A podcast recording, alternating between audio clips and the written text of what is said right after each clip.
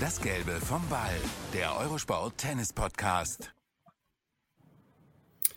Es ist mal wieder soweit. Es geht in die zweite Hälfte der Tennissaison. Herzlich willkommen zu Das Gelbe vom Ball. Und natürlich geht nichts ohne meinen Kompagnon Boris Becker. Und wir haben einiges zu bequatschen, Boris. Und damit dir auch herzlich willkommen. US Open stehen an. Ähm, ja. Wie ist so die Gemengelage bei dir? Es ist in jedem Fall ein besonderes Turnier. Ne? Das vierte Grand Slam Turnier, einige ist schon angeschlagen, man weiß nicht genau, wie über, hat man die Saison überstanden. Wie war das für dich? Sicherlich auch speziell immer, nehme ich an. Ja, vor allem es gab dann immer eine kleine Sommerpause nach Wimbledon und nicht nur jetzt für den Körper, auch für den Geist, wo man so ein bisschen äh, das erste halbe Jahr ähm, zurückverfolgt, was war gut, was war nicht gut, äh, was muss noch gerissen werden in der zweiten Hälfte, weil so viel Tennis wird ja dann nicht mehr gespielt. Dann US Open geht Ende August los, dann haben wir September, Oktober und dann ist ja Anfang November schon das ATP-Finale. Also man, man versucht, wenn das Jahr bis jetzt nicht besonders gut war, nochmal richtig was draufzusetzen. Und wenn es hervorragend war, dann hofft man, das so über die Ziellinien zu retten. Und für mich war US Open insofern schwer, weil mein Highlight war immer Wimbledon. Und da habe ich, sagen wir, das ganze Jahr drauf gearbeitet. Und wenn Wimbledon gut war, äh, dann war es, sagt man, an, anstrengender Brocken für mich dann die Motivation, die Kraft dann noch äh, zu haben für New York, weil äh, wie, wie Frank Sinatra es schon gesungen hat, äh, äh, in New York äh, schläft man auch nachts nicht. Also es ist extrem anstrengend, in New York zu spielen. The City that never gleich noch natürlich drüber. Jetzt ganz, ganz genau. glatt. Ja, ja. Und das können wir auch bestätigen, weil wir werden gleich natürlich noch über das Besondere dieser US Open reden. Und das ist wirklich eine Stadt, die 24 Stunden ja. unterwegs ist, Tag und Nacht. Aber es gab ein paar Turniere, die wichtig sind. Toronto, Cincinnati, sowohl bei Männlein als auch bei Weiblein. Und äh, dieser Eindruck, Boris, das Finale von Cincinnati, fast fünf Stunden Matchbälle hin und her zwischen dem Joker, also Djokovic und Alcaraz, also quasi die zwei gegen die eins, das ultimative Duell. Wir hatten ja unserem letzten Podcast das quasi schon angekündigt. Ja. Was nimmst du aus dieser Partie heraus? Also der Joker hat wieder optimal gepokert. Ich sage gleich vorweg, was mich beeindruckt hat. Es sind, glaube ich, 16 Jahre Altersunterschied. Der ja. ist nicht kaputt zu kriegen. Diese Physis finde ich unmenschlich vom Joker. Also ich habe mir das Match äh, Sonntag nachts bis um zwei, halb drei reingezogen. So verrückt bin ich. Und äh, also ich war ähm, ja, am, am, am, Bewundern von, von Novaks Kraft, körperlich wie geistig. Äh, lag Satz zum Break hinten, Alcaraz sah wie der sichere Sieger aus. Und dann hatte sich irgendwie in den dritten Satz gerettet, war da eigentlich der bessere Spieler, musste den Sack bei eigenem Aufschlag 5 zu 4 zumachen, hat vier, fünf Matchbälle und dann kommt Alcaraz wieder und, und schien das Unmögliche möglich zu machen, aber im Endeffekt war, war Novak ja eine Nasenlänge besser. Also sagen wir so, wer sich Sorgen gemacht hat über das Tennis in der Zukunft, äh, geht es weiter nach Federer? Geht es weiter nach Nadal? Die kurze Antwort ist ja. Ich hoffe, Djokovic äh, spielt noch ewig, weil das sind die Duelle, die das Tennisherz höher schlagen lässt. Wirklich der, der erfolgreichste Spieler aller Zeiten, Novak Djokovic, gegen den, ja, gegen den äh, Primus, den, den Klassenbesten, der auch auf der Weltrangliste die Nummer 1 ist. Insofern, also was Besseres kann, sich, kann man sich gar nicht vorstellen. Du sagst 16 Jahre Altersunterschied, ja auch die ganze Mentalität, die Spielweise, wie, wie geht Alcaraz jetzt mit der Wartungshaltung um. Äh, also es war ein sagenhaftes Match und auch sehr emotional. Ne? Also wir waren, glaube ich, beide sehr erstaunt über Alcaraz, der ja dann auch Tränen vergossen hat. Er hat in der Pressekonferenz danach gesagt, ich weiß eigentlich gar nicht, warum ich geweint habe. Da war auch das Besondere, dass sein Bruder da war, dem er wirklich sehr viel zu verdanken hat. Die haben ein unglaublich enges Verhältnis. Also es war wieder so diese emotionale Achterbahnfahrt, die wir uns ja wünschen für diesen Tennissport alles in einem Match, das ja gar nicht mal so überragend begonnen hat, aber das sich unfassbar hochgeschaukelt hat.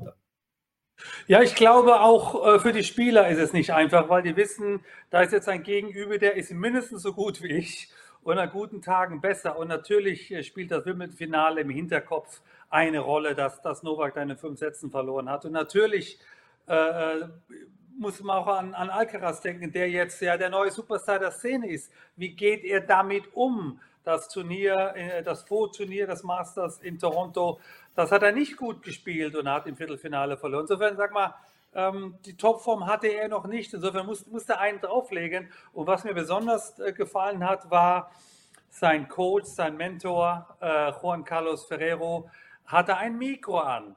Und wenn, ich, ich kann leider kein Spanisch, aber der, der, das Coachen von Juan Carlos äh, äh, für seinen Schützling war wirklich äh, nach jedem Punkt gut zu hören, nach dem Motto, ist denn der Coach wichtig? Äh, ich glaube, äh, diese Frage hat dieses Finale beantwortet. Und auch bei Novak äh, sind die Betreuer aufgestanden und haben ihn lautstark unterstützt. Aber genau das will man sehen, eben diese Emotion pur und diese Leidenschaft. Also beide Spieler haben ihr Herz auf dem Platz gelassen.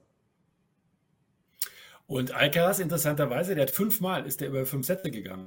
Also eine körperlich sehr anstrengende Partie für ihn. Glaubst du, Alcaraz hat Vorteile bei einem Best-of-Five-Match? Ich bin mir ehrlich gesagt gar nicht so sicher. Also 36 Jahre hin oder her vom Joker. Ich meine, das hat jetzt äh, auch ewig lange gedauert, diese Partie. Es wird irgendwann auch ein mentales Match dann, oder? Also weg von der körperlichen Verfassung. Ja, die beiden haben ja bei den French Open im Halbfinale gegeneinander gespielt und es war über Best of Five. Und das hat Novak ja relativ glatt dann nach, nach äh, Anflug von Krämpfen von Alcaraz gewonnen. Ich glaube, es ist äh, nicht entscheidend, ob drei Gewinnsätze oder zwei. Aber du sprichst es an, es ist eine unglaubliche psychische Belastung, eine Anstrengung, die die beiden so nicht kennen. Beziehungsweise Djokovic hatte das mit Nadal und mit Federer. Er hat auch nach dem Match auf der Pressekonferenz gesagt, ja, dieses Spiel gegen Alcaraz hat mich an die guten Matches von Nadal erinnert. Insofern, also das Land bleibt gleich. Der Spieler ist 18 äh, Jahre jünger oder 17. Insofern, ich glaube, die psychische Anstrengung ist deutlich anstrengend und deswegen auch die Tränen am Ende von Carlos, nicht weil er körperlich kaputt war, sondern weil er einfach emotional sehr angeschlagen war. Aber für die Zuschauer war das natürlich sehr schön zu sehen und, und es, es hat ihm wieder eine Menge Sympathiepunkte gebracht. Na, und aus deutscher Sicht, wir haben uns vielleicht ein bisschen Sorgen gemacht. Ähm, also Sorgen haben wir uns nicht gemacht, weil es gab einen Hamburg-Titel von Zverev, dann reist er nach Toronto und dann bestreitet er vielleicht eins seiner schlechtesten Matches gegen Davidovic Fokina, der äh, zugegebenermaßen ein tolles Turnier gespielt hat in Toronto. Aber der hat ja so eine Rasur bekommen, das war schon unglaublich. Aber Boris dann Cincinnati, echt gutes Turnier, gute Leute geschlagen, auch Dimitrov äh, zum Beispiel beherrscht. Ähm, er hat Medvedev geschlagen, zum ersten Mal endlich wieder, ne, nachdem es ein paar Mal gegen den ja. auf die Mütze gab. Und auch gegen den Joker, da hat er mehr als nur mitgespielt. Was sagt uns das? Auf jeden Fall auf dem richtigen Weg, zum richtigen Zeitpunkt. Und auf jeden Fall, aber vielleicht muss man davor werfen, dass äh, Sascha natürlich die Sandplatzturniere in Bostad und in Hamburg gespielt hat. Auch da wieder Match Match, äh, Matches zu bekommen, Punkte zu gewinnen, auf der Weltrangliste nach oben zu kommen. Und da war eine kurze Pause auf Hartplatz. Deswegen war mir klar, ähm, Toronto, äh, das ist mir so zum Einspielen für Cincinnati, wo er ja vor zwei Jahren gewonnen hat. Letztes Jahr war er verletzt. Insofern ist er sozusagen als Titelverteidiger nach Cincinnati gekommen oder gespielt. Und so hat er auch, äh, so ist er auch aufgetreten. Und äh, hat alle Matches glatt gewonnen, in zwei Sätzen bis zum Halbfinale. Auch dieses Match habe ich mir nachts angeschaut. Und ich muss sagen, das war fast, fast pari. Also da war Novak äh, nicht deutlich besser. Und deswegen ein Kompliment an Sascha. Also seine Hartplatzform hat er gefunden. Die große ist, Hoffnung ist natürlich, äh, schafft er das nach New York zu bringen. 2020 äh, war er im Finale, Hartplatz liegt ihm einigermaßen. Jetzt hat er, glaube ich, genügend Matchpraxis über das Jahr gesammelt, hat genügend Selbstvertrauen gesammelt. Insofern wird er auch von, den, ja, von der absoluten Weltspitze wieder sehr ernst genommen. Und das ist ein gutes Zeichen für ihn und das freut uns natürlich besonders. Na, da hast du genau recht. Also es gab es auch in vielen Kommentaren zu lesen. Ich meine, er ist jetzt wieder die 12 der Welt. Er ist Top 8 genau. in dieser Jahresrangliste. Also wenn du nur die Ergebnisse in diesem Jahr nimmst, er hat keinerlei Punkte zu verteidigen. Wir haben ja nun äh, schon häufiger über die Verletzung gesprochen, wie er teilweise auch gegen Djokovic da in die Bälle nach rechts außen äh, reingegangen ist. Boris, ich glaube, im Kopf ist die Verletzung auch komplett weg jetzt seit einigen Wochen. Ja, also interessant, dass du das ansprichst, wenn er da so in die in die Ecke rutscht quasi auf Hartplatz. Also da bleibt mir immer das Herz stehen, weil ich natürlich im Hinterkopf noch an seine Verletzung denke, aber ich glaube eher nicht mehr, sonst würde er das machen. Das ist also die gute Nachricht, dass er also körperlich, glaube ich, topfit ist und dass er die, ja, die lange Verletzungspause wirklich abgehakt hat und jetzt wieder fast von Woche zu Woche besser spielt. Und äh, ich glaube, wir sehen bald wieder den Sascha Zverev von vor zwei Jahren. Interessanterweise übrigens, er hat ja jetzt äh, vor kurzem mit Alcaraz Golf gespielt, hast du bestimmt gehört. Und dann hat er danach den Spruch gesagt, weil er ihn wohl weggemacht hat, da auf den Grüns, hat er gesagt, Leute, im Golf haben wir eine Chance gegen den. Glaubst du, er ist noch sehr weit entfernt? Wir erinnern uns ja aus der Sommersaison, da gab es ja auch äh, schon eine richtige Abfuhr gegen Alcaraz, wo er gesagt hat, das ist ein Klassenunterschied. Da hat sich schon ein bisschen was langsam verschoben jetzt, oder? Also er kommt näher ran auch. Ja, du sprichst das Match in Madrid an, was er also wirklich sang- und klanglos verloren hat. Und da war auch ein, äh, ein Klassenunterschied festzustellen. Ich glaube, das ist nicht mehr der Fall. Er hat jetzt die Turniere äh, verletzungsfrei erstmal zu Ende gespielt und eigentlich von Monat zu Monat besser. Und der Knoten ist in Paris geplatzt. Ähm, auf Rasen war er jetzt okay, nenne ich es mal so. Und dann hat er eben Hamburg gewonnen. Und ich glaube, jetzt ist er auch vom Kopf her wieder da, wo er sagt, okay, die Hausaufgaben habe ich gemacht, körperlich bin ich fit. Ich habe meine, was hat er jetzt, 40, 45 Matches gespielt. Also auch die Match-Fitness ist da. Jetzt geht es wieder ans Eingemachte, sprich, ich greife die absolute Weltspitze an.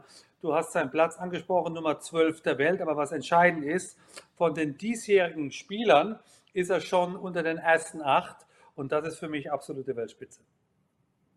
Und wie gesagt, er punktet. Ne? Jedes Turnier, was genau. er macht, ist gepunktet. Ja, Djokovic, Alcaraz, sicherlich zwei große Favoriten, haben wir schon drüber gesprochen.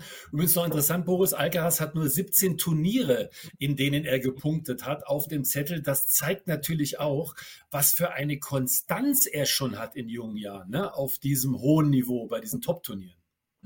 Erstmal das, dass er quasi in, in weniger Turnieren wie, wie teilweise andere Spieler in der Weltspitze, also seine Punkte machen, eben Platz 1 der Weltrangliste äh, zu haben. Aber das sagt mir auch, dass er für einen vollen Turnierplan mit 23, 25 Turnieren vielleicht noch nicht fit genug ist. Äh, wir wissen ja auch, dass, dass äh, Carlos Ferrero, also sein Coach, inzwischen den Grand Slam Match teilweise gar nicht trainieren lässt, um seinen Körper zu schonen. Also ich glaube, da, da ist noch ein bisschen Luft nach oben und deswegen bin ich auch gespannt, wie viele Turniere er in der Hallensaison, also nach den US Open spielen wird. Äh, letztes Jahr hat das ATP-Finale dann verletzungsbedingt absagen müssen. Hoffentlich passiert das nicht. Aber das müssen wir mal genau äh, beobachten. Wenn wir schon bei den Namen sind, einer, der immer die letzten Jahre einer der besten Hartplatzspieler der Welt war, mega gefährlich, ist der gute Daniel Medvedev. Jetzt hat er zweimal im Viertelfinale den kürzeren gezogen, ne, Deminor, und eben auch gegen Sascha Zverev. Er, das ist zu hören auch aus dem eigenen Lager. Das sein Coach hat das wohl gesagt, weiß momentan auch nicht so richtig, wo er steht. Also angeknackst finde ich jetzt zu viel, aber so ein bisschen auf der Suche ist er, ne? weil diese Selbstverständlichkeit ja. auf Hartplatz hat er momentan nicht. Er hat schon mal besser gespielt, um das mal so auszudrücken. Gerade Hartplatz ist er für mich wirklich äh, fast äh, Augenhöhe mit Alcaraz und mit Djokovic, also was die Erfolge auch in den letzten Jahren angeht. Und äh, gerade das Viertelfinal aus gegen Alex de Minoir in Toronto hat mich sehr überrascht. Ähm, auch das Viertelfinal aus gegen Sascha Zverev in Cincinnati hat mich aus deutscher Sicht natürlich gefreut, aber äh, ich dachte schon, äh, auf dem Papier äh, ist Daniel eigentlich der Favorit. Insofern, also seine Topform hat er noch nicht. Der US Open hat er schon mal gewonnen vor zwei Jahren. Insofern äh, wird er sich da bestimmt auch steigern. Aber ja, er, er muss sich auch Gedanken machen, wohin geht der Weg. Man kann ja auch nicht jedes Jahr hundertprozentig motiviert immer sein.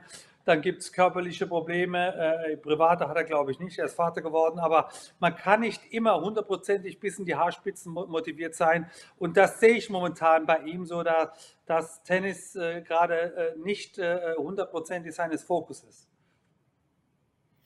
Fragezeichen vielleicht hinter Rublev. Ne? Bostad beispielsweise gut gespielt, ähm, also Monte Carlo äh, unglaublich stark. Das heißt, da dachte man, boah, jetzt hat er wirklich auch äh, den ganz großen Wurf parat.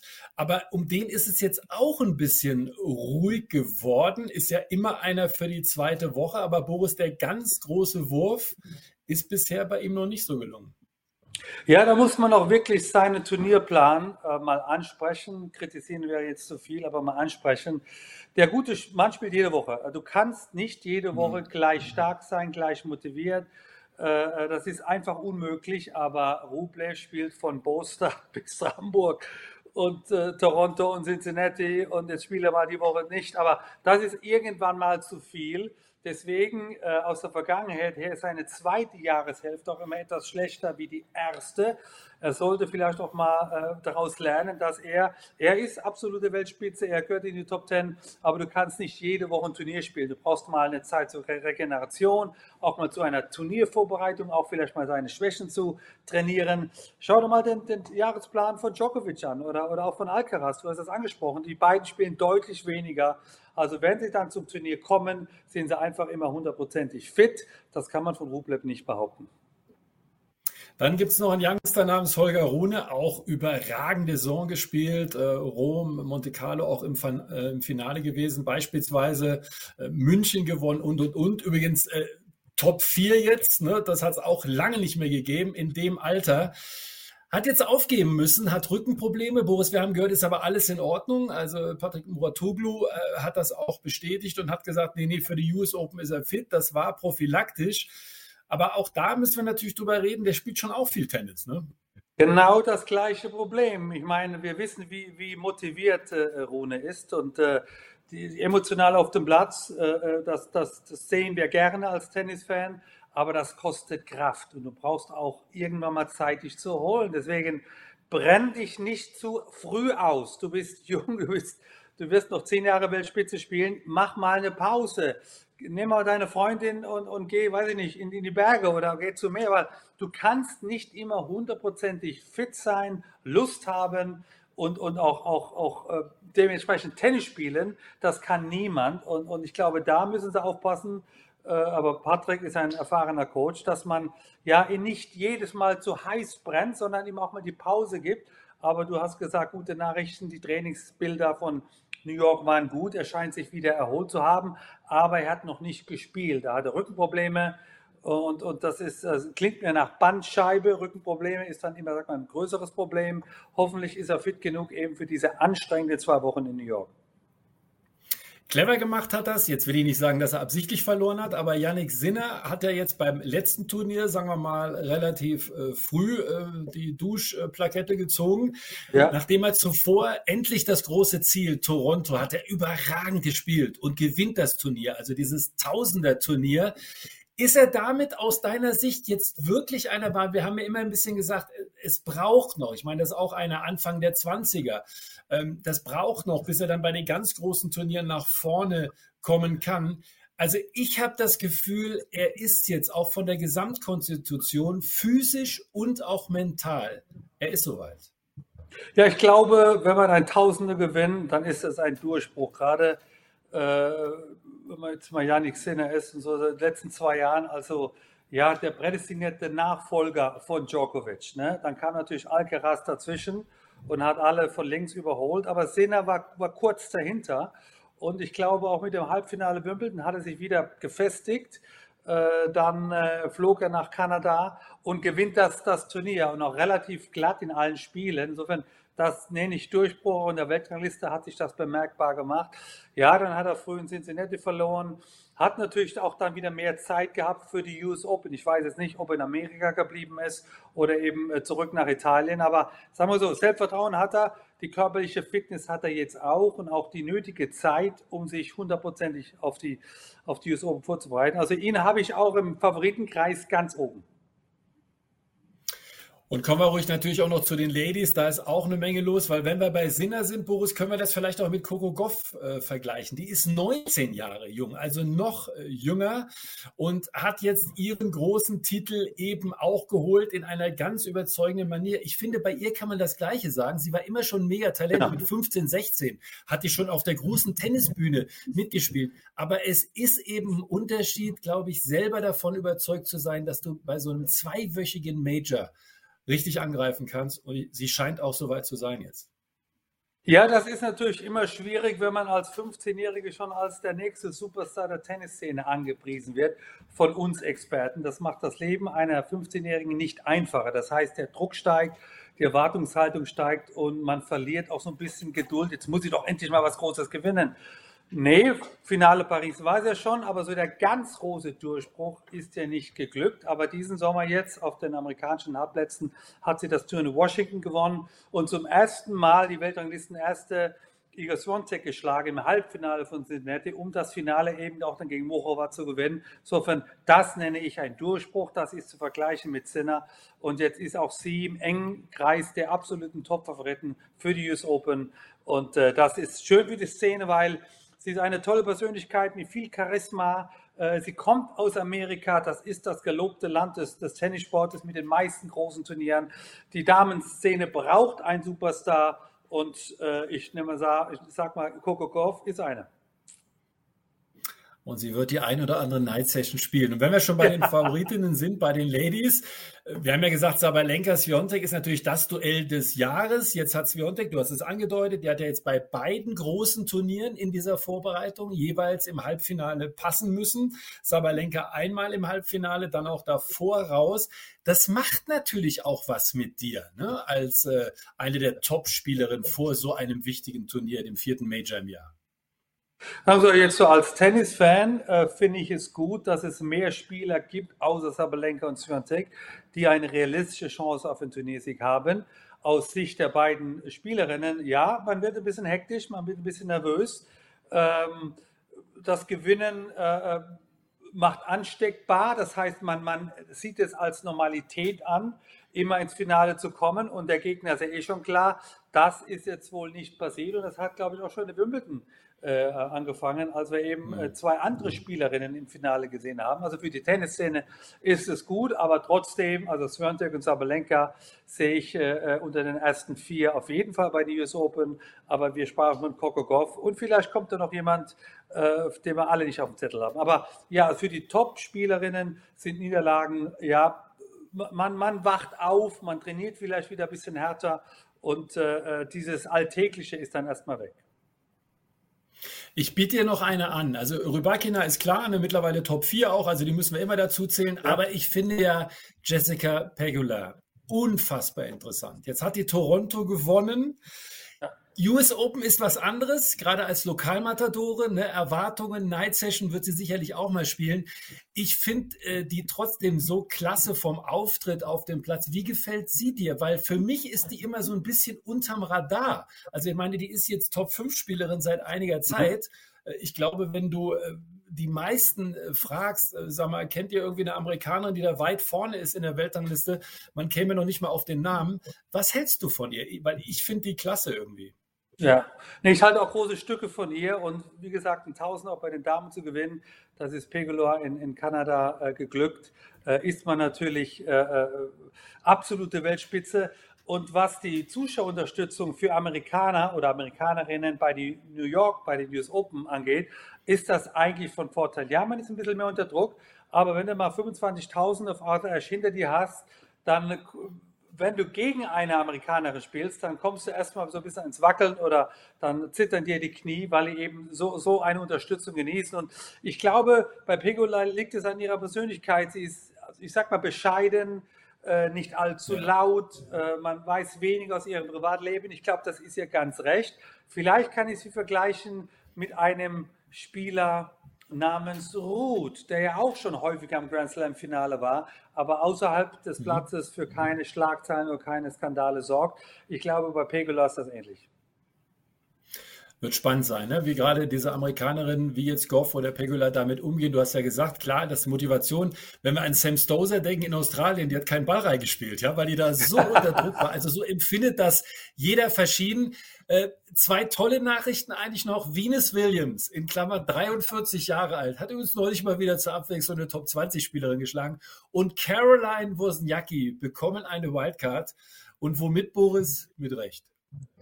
Also bei beiden hat es mich gefreut, also dass Venus immer noch spielt. Äh, langjährige Nummer 1 der Welt. Übrigens die erste von den Williams-Schwestern, die Nummer 1 in Wimbledon gewonnen hat. Serena ist ja sozusagen die jüngere Schwester, das haben die wenigsten auf den Karten. Und bei Caro Wozniacki, ich meine, sie hat eine kleine Pause gemacht. Warum? Sie hat zwei Kinder bekommen. Also wenn das kein Grund ist, eine Tennispause zu machen, dann weiß ich nicht. Aber eine unglaubliche ähm, ein, ein Zuschauerliebling, immer schon gewesen, hat bei den News Open vor, was ist, vier Jahren, glaube ich, den Rücktritt äh, erklärt. Äh, äh, zwei Kinder später und, und ein, einem Ehemann äh, im, im, in, der, in der Tasche auch, kommen sie zurück. Ich glaube, auch sie wird einige Male, wenn sie denn die Matches gewinnt, nachts spielen. Eine absolute Sympathieträgerin und es tut dem Damensport sehr gut, weil sie hat sehr viel Charisma und sie hat ein tolles Image. Und eine weitere, auch Sympathieträgerin, ist leider nicht dabei. Simona Halep, wir haben das letzte Mal angesprochen, es gibt nichts Neues. Oktober letzten Jahres gab es eine positive Dopingprobe und jetzt gibt es, und Boris, das stört mich an der Sache, jetzt hat äh, das Gericht im Prinzip das Urteil auf unbestimmte Zeit verschoben. Sie beteuert nach wie vor ihre Unschuld, das können wir nicht werten. Ähm, ja. Also ist es so oder so. Aber ja. ich bitte dich, das ist eine Tennis-Profispielerin. Ähm, ja. Wenn das Urteil dann so ist, nee, du bist jetzt gesperrt, aber auf unbestimmte Zeit verschoben, sie kann es nicht verstehen und ich glaube, wir verstehen es auch nicht. Nein, das ist, äh, da tut man der Spielerin wirklich keinen Gefallen, äh, eben keine Entscheidung zu finden. Ich glaube, Simona ist, ist alt genug, äh, also jede Entscheidung auch dann zu akzeptieren. Aber so nach dem Motto, das läuft sich jetzt aus, man muss auch bedenken, Simona ist keine 25 mehr. Das heißt, jedes Jahr, dass sie nicht spielen darf oder kann, ist ein verlorenes Jahr und irgendwann hat sie zu lange nicht mehr gespielt, dann braucht sie gar kein Urteil mehr vom Gericht, dann ist sie nämlich zu alt zum Tennisspielen. Insofern, das ist eine, eine ganz schlechte Lösung für diese sympathische Spielerin aus Rumänien. Ähm, ich weiß nicht, was sich da die Gerichte manchmal einverlassen. Ich glaube nicht viel. So, dann kommen wir zu den US Open jetzt mal, also zu dem Turnier, Boris, das du 1989 damals gegen Lendl gewonnen hast. Aber zweite Runde, vielleicht dein berühmtester Netzroller aller Zeiten. Erzähl doch nochmal. Ja, Derek Rostagno äh, erinnert mich immer noch dran, wenn wir uns hier und da mal sehen oder schreiben. Also der hat das, äh, der hat gesagt, ich wurde durch diesen verpassten Netzroller bekannter als durch all meine Siege, die ich vorher errungen habe. Nein, ähm, ich tat mir eigentlich immer schwer mit den US Open, weil es das letzte Grand Slam im Jahr war und äh, ich ja so ein bisschen müde äh, Wimbledon war immer mein Höhepunkt und äh, dann gab es eine Sommerpause, dann die amerikanischen Hartplatzturniere. Äh, die waren immer sehr anstrengend. Kanada, Cincinnati, da ist es oft 35 Grad im Schatten und äh, ich bin ja nun etwas hellerer Typ, also mit äh, hoher Luftfeuchtigkeit und mit der, mit der heißen Sonne habe ich mich nie wirklich anfreunden können. Dann kam ich nach New York und äh, natürlich eine faszinierende Stadt zum Bummeln, zum Ausgehen, Restaurant, Central Park nur nicht zum Tennisspielen. Und so habe ich es die ersten Jahre eben auch gesehen. Ich war da mal 86 im, im Halbfinale, aber ich sag mal bis 89 nie besonders gut. Und was ich dann anders gemacht habe, ich habe nicht in Manhattan gewonnen, sondern ich war damals unter bei Tiriak und der hatte einen guten Freund in Long Island. Und der hat einen mhm. Tennisclub und auch ein sehr schönes Haus. Und habe ich gesagt, Leute, ich lasse mich zu schnell ablenken in Manhattan. Ich muss mal auf die Wiese oder auf die Insel wo, wo ich dann nur zu den Matchen sozusagen fahre. Und das habe ich gemacht und siehe da, ich habe das Turnier gewonnen. Ich glaube also, die Umstände äh, waren für mich besser und hatte die Ruhe, äh, äh, um mich dann auch ganz aufs Tennis zu konzentrieren. Hast, glaube ich, sogar zwei Matchbälle abgewehrt damals, ne? Und dann ging es äh, ja. in vier gegen Ländle. Du hast jetzt schon einiges erzählt über die US Open. Man muss ja sagen, ist ja eine sehr interessante Geschichte. Ne? Ist ja die älteste Sportveranstaltung überhaupt äh, in den USA. Früher auf Rasen gespielt, aber auch ja. teilweise auf Sand. Hard True hieß das Ganze. Das war Forest Hills. Ich werde die Linienrichter nie vergessen mit diesen gestreiften ähm, Klamotten, die sie immer hatten. Und dann erst auf Hartplatz. Also eine wirklich lange, lange Geschichte. Interessanterweise wollte ich noch sagen, übrigens, die Ladies erst sechs Jahre nachdem das Turnier als amerikanische Meisterschaften deklariert wurde, durften die erst mitspielen. Boris Hartplatz ist aber nicht ganz, gleich Hartplatz. Ich habe einen ganz anderen Hartplatz gespielt. Ich sage immer wieder, der war geradezu klebrig. Beschreib das mal. Ja, also erstmal ein Wort zu Forest Hills. Also ich, ich habe auch in Forest Hills gespielt. Allerdings hatten die dann in meiner Zeit ein, ein, ein Sandturnier, immer im Mai. Äh, aber auf dieser doch äh, traditionsreichen, sehr bekannten Anlage, das also, also ein, ein Vorort von, von New York ist, ist Queens. Und da hat Forest Hills stattgefunden. Und äh, ja, die, die Hartplätze sind nicht alle gleich. Also zu meiner Zeit war äh, der Hartplatz wirklich wie auf der Straße spielen. Das war der war so hart und, und wenn es dann äh, heiß war, äh, haben, die, haben die Tennisschuhe äh, gelitten. Äh, wenn, man, wenn man weiches Gummi hat, äh, ist man oft umgeknickt auf diesen Hartplätzen. Also auch, auch dann die Knie oder der Rücken hat immer sehr weh getan nach langen Matchen. Also äh, körperlich nicht besonders gesund. Zum Glück hat man dazu gelernt und ist der Hartplatz heute deutlich bespielbarer, ich sag mal weicher, als es zu meiner Zeit war, auch wenn ich dann mal auf die Knie gefallen bin und bin öfters mal, ist mir öfters passiert. Äh, sofort die Knie waren blutig und so weiter. Also es war extrem anstrengend und mühsam, auf den früheren Hartplätzen da zu spielen. Der gute alte Dekoturf. Mittlerweile ist das ein anderer. Genau. Der ist auch interessanterweise dünner. Das heißt, die Sonne wird auch nicht so aufgenommen. Also diese 50, 60 Grad, die ihr damals noch hattet, ja. teilweise Bodentemperatur, das ist ja der blanke Wahnsinn. Jetzt kommt aber ein weiterer Aspekt hinzu. Du hast eben schon erzählt, Long Island mal rausgegangen. Du hast übrigens dem Joker, als du ihn betreut hast, mal zum Gegenteil geraten und hast gesagt, Junge, du musst auch an den freien Tagen musst du auf die Anlage und rufst dich dann nicht irgendwo ja. draußen aus, damit du diese Spannung hast. Er hat dann übrigens auch das Turnier gewonnen.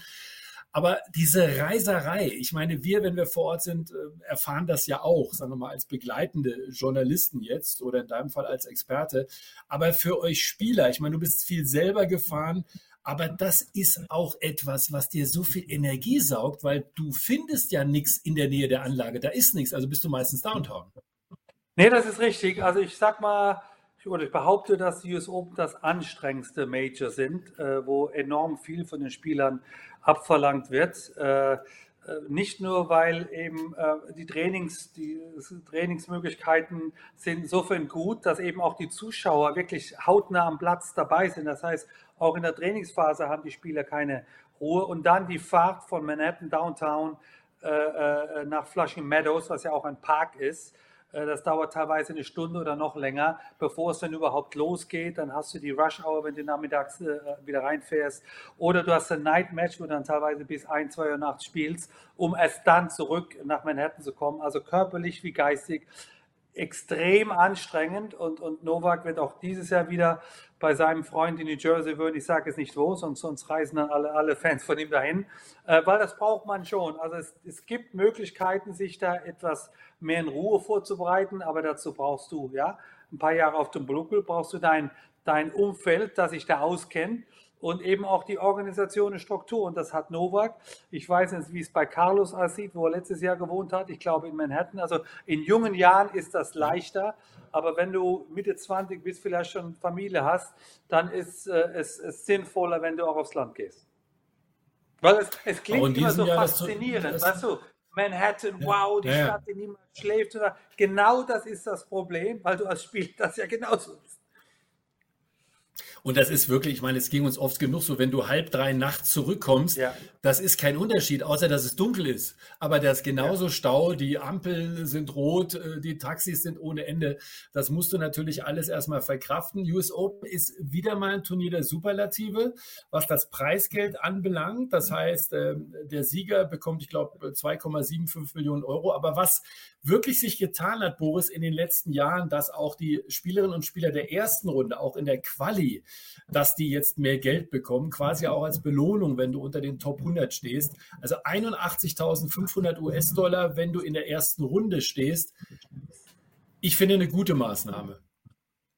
Ja, also da haben die Verantwortlichen, man, man kritisiert sie oft, aber da haben sie wirklich was sehr Gutes entschieden. Einfach die, die Tabelle des Preisgeldes nach hinten verschoben. Sprich, ob der Gewinner dann 3 Millionen oder 2,5, ist beides eine Stange Geld.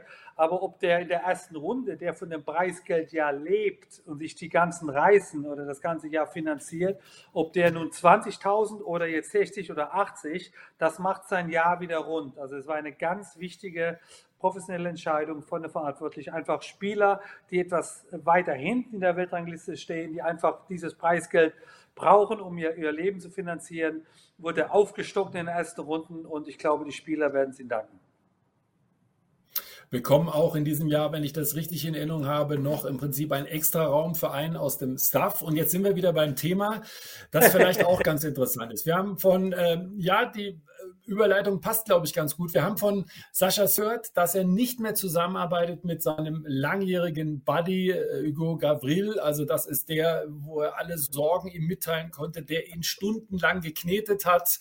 Ähm, es gab ja auch im Fitnessbereich gab es eine Veränderung bei ihm. Der neue Physio wird aus dem, ich nenne mal Stall von Klaus Eder, wo er ja immer wieder auch zur Reha ist. Klaus Eder sehr bekannt, auch äh, im Fußballerkreisen kommen. Boris, dieser große Stuff drum herum, um erstmal damit ins Thema einzusteigen. Wir stehen oft am Trainingsplatz und sagen, boah, hier sind so viele Leute, wo ist denn eigentlich der Spieler? Wie äh, beobachtest du diese Entwicklung? Also für meinen Geschmack zu viel. Mich würde das stören, wenn ich da immer vier, fünf, sechs Begleiter habe, auf dem Platz, in der Players Lounge. Äh, das wäre mir zu viel Gequatsche, zu viele Menschen. Ähm, ich würde mich da in meiner Konzentration fühlen, aber die jungen Spieler sehen das anders. Es ist Usus, heute ein, mit einem Stab von Betreuern, äh, äh nicht nur bei den News Open, eigentlich über das Jahr hin äh, äh, zu arbeiten, zu trainieren, zu leben fast. Und äh, es, ist, es ist jeder nach seinem Geschmack. Ähm, auch Djokovic hat, hat eine Reihe von Leuten dabei, das war früher weniger.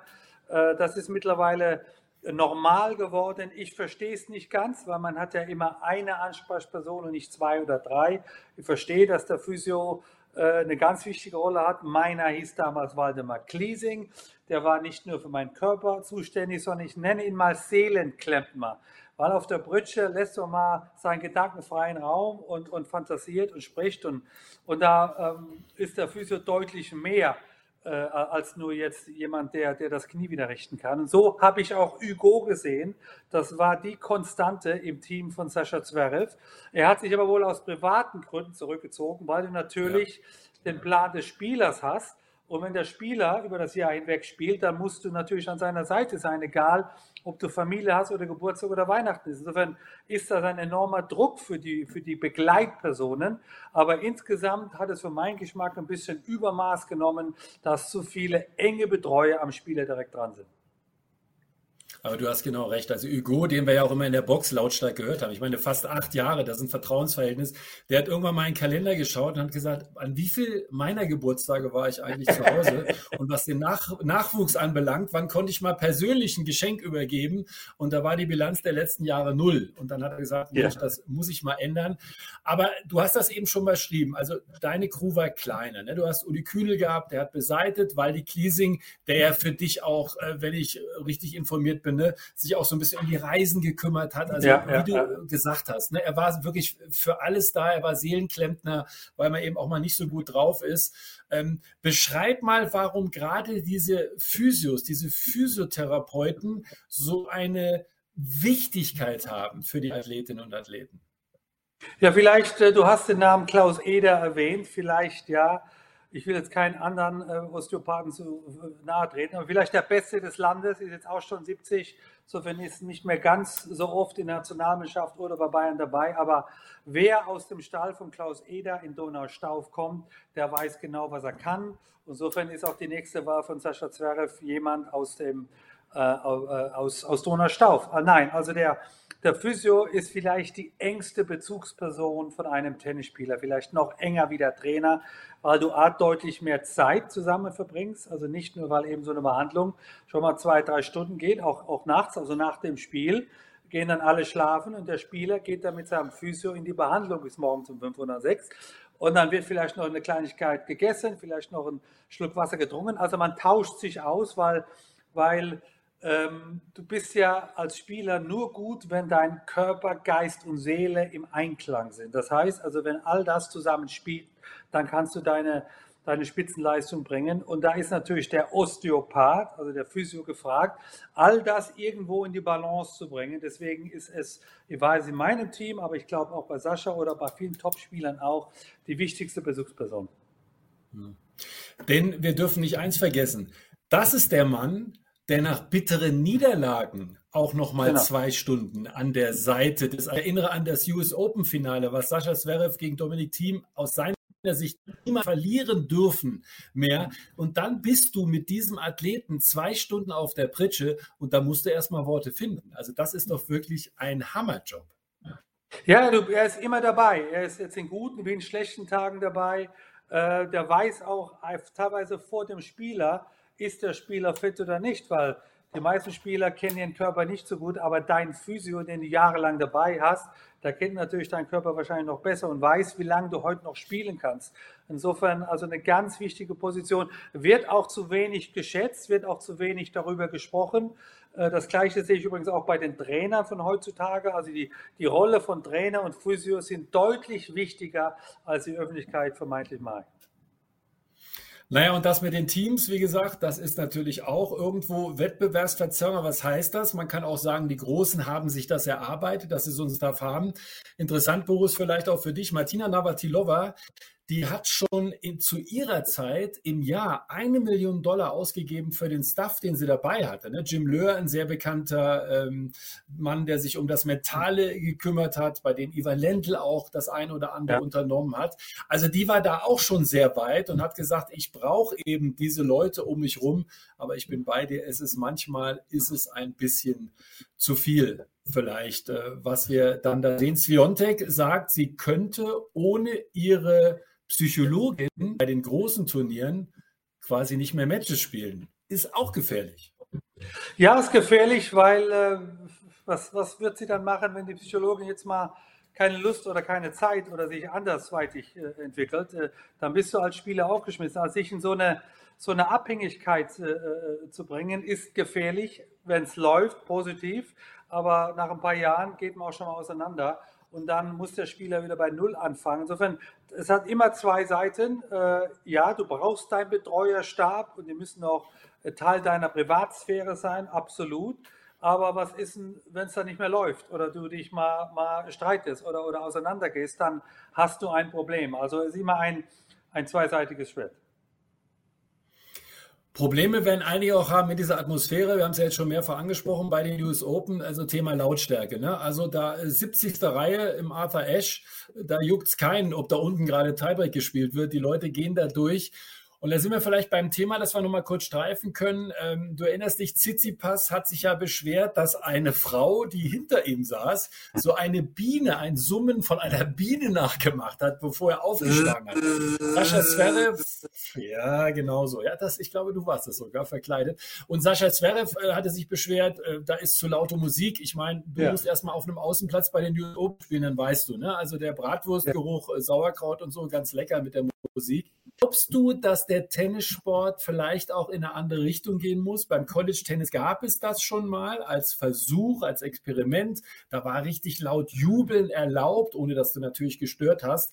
Glaubst du, man ist da noch ein bisschen zu sehr Quiet Please Sport oder muss man sich auch da mehr öffnen?